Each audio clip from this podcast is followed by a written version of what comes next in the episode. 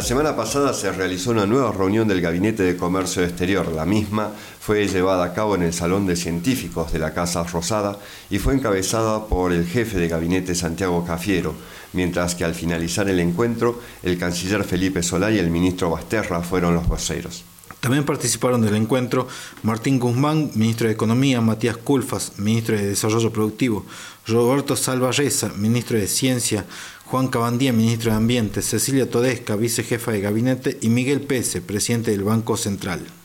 Al finalizar la reunión, el canciller Felipe Solá aseguró que la Argentina va a terminar el año con menos déficit fiscal y un rebote de la economía, más veloz de lo que se espera. Esta reactivación económica productiva va a permitir generar mayores ingresos por exportaciones. Ambos voceros aseguraron que el gobierno nacional tiene un plan económico que consiste en lograr que las empresas no se caigan y que los argentinos mantengan su trabajo. Este plan significa un gran esfuerzo fiscal para defender el trabajo de las pymes y las grandes empresas.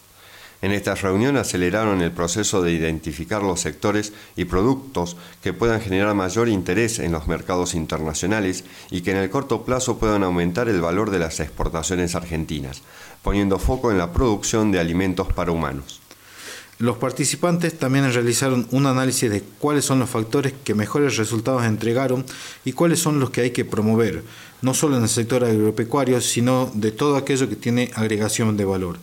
El ministro Solá aseguró que en las reuniones también discuten acerca de cómo sostener marcos normativos confiables y que den seguridad a inversores y generadores de trabajo. Dijo que están abocados a estudiar cuáles son los elementos que hacen elevar el nivel de inversiones y cuáles son los elementos que ayudan a obtener mayor valor agregado en la producción.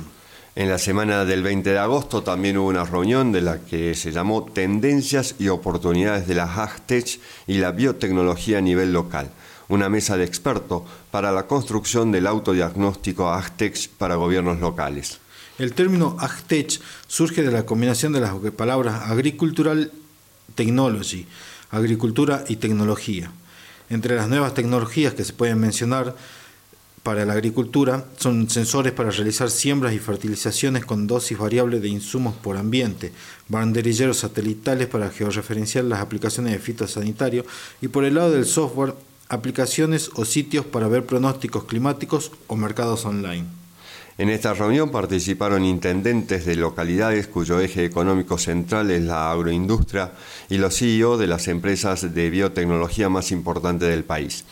El objetivo del encuentro fue generar ideas para desarrollar políticas públicas integrales que incentiven y fortalezcan ecosistemas innovadores en todo el país. Esta mesa de expertos fue el paso previo a la creación del autodiagnóstico al que accederán los intendentes que quieran saber cómo está su gestión en un determinado tema. Juan Manuel Barrero, socio de Barrero y La escribió para el diario La Nación que en la Argentina tenemos grandes eh, dificultades para la escalabilidad y la monetarización de las tecnologías en parte por cuestiones de macroeconomía y en el caso de las empresas que están en estadios tempranos, las trabas están vinculadas a la propiedad intelectual. La contracara de estas dificultades está en la competitividad, porque según Federico Truco, quien es director ejecutivo del grupo Bioceres, en temas de biotecnología, desarrollo y diseño de software, en la Argentina somos más competitivos que Estados Unidos, Europa, Israel e incluso Asia pero para crear los ecosistemas y hacer que los municipios clúster exportadores, los intendentes tendrán que conquistar fondos del exterior y combinar las capacidades locales para atentar a inversores que entiendan las ventajas competitivas en estadios tempranos y que no necesiten monetarizar o escalar en los emprendimientos localmente.